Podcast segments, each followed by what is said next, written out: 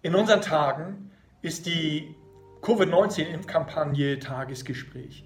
Ist ja auch klar, denn das, die Angst und das Leid lastet schwer auf der gesamten globalen Menschheit.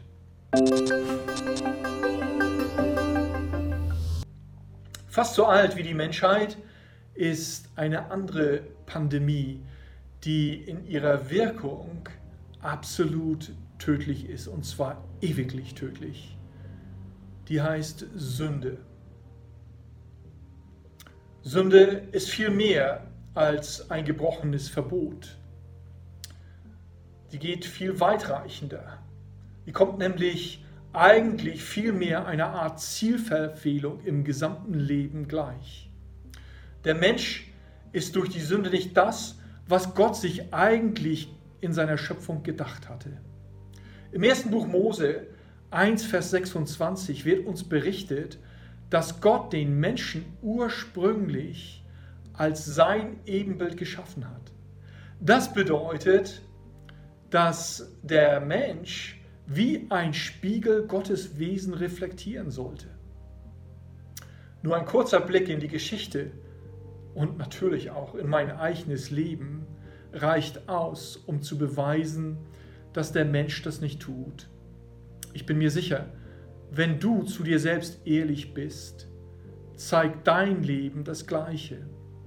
Wir reflektieren nicht die Liebe Gottes, wir haben als Menschheit unser Ziel verfehlt.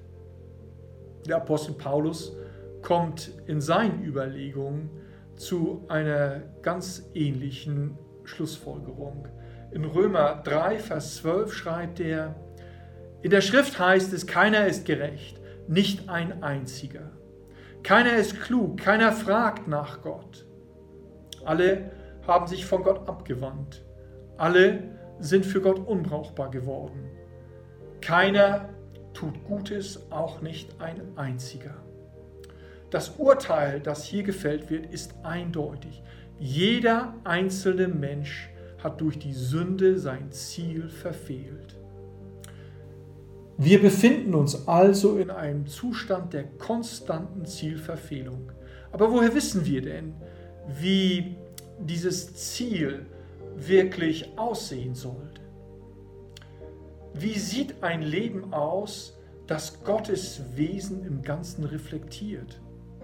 Auf diese Frage habe ich zwei Antworten gefunden. Zum einen zeigt uns Gott, wie ein Leben aussieht, das ihn reflektiert und sein Wesen, indem er uns Gebote gibt. So verbietet das achte Gebot das Lügen, weil Gott immer die Wahrheit sagt und absolut keine Falschheit in ihm ist. Das fünfte Gebot weist uns darauf hin, dass das Leben heilig ist und dass wir nicht töten, Menschen also das Leben nehmen dürfen. Warum? Weil Gott selber die Quelle des Lebens ist. Die Gebote und Verbote der Bibel bilden damit eine Art Bedienungsanleitung für das Leben und zeigen uns, wie wir unser Ziel eigentlich hätten erreichen sollen. Die Bibel spricht in Römer 6, Vers 23 davon, dass der Lohn der Sünde der Tod ist.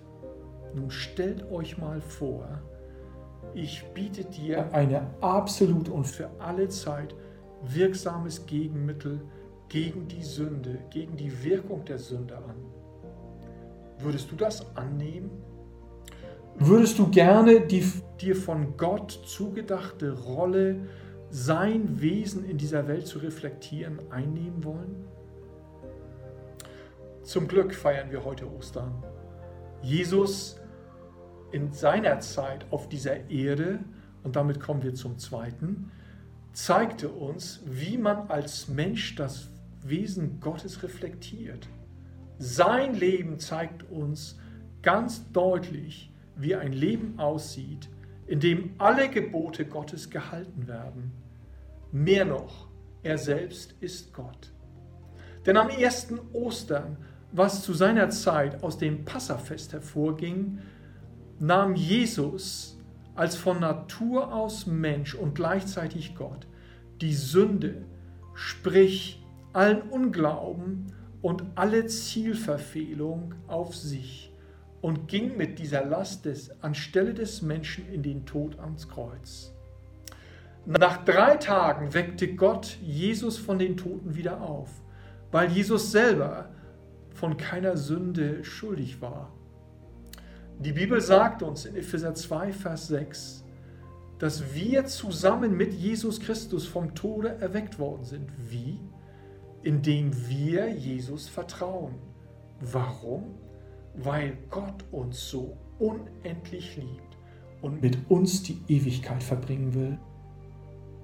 Die wirksamste Vakzine gegen die Pandemie der Sünde ist Jesus und unser Vertrauen in ihn. Wenn dich diese Gedanken angesprochen haben, dann melde dich doch unbedingt bei uns im Gemeindebüro. Ruf unsere Pastoren an oder melde dich bei der Gemeindesekretärin. Wir würden uns freuen, mit dir uns auf die Reise zu begeben, unseren Gott besser kennenzulernen und besser zu verstehen, was es heißt, sein Wesen in dieser Welt zu reflektieren oder wiederzuspiegeln. Wir wollen uns gemeinsam auf die Reise machen. Denk mal drüber nach.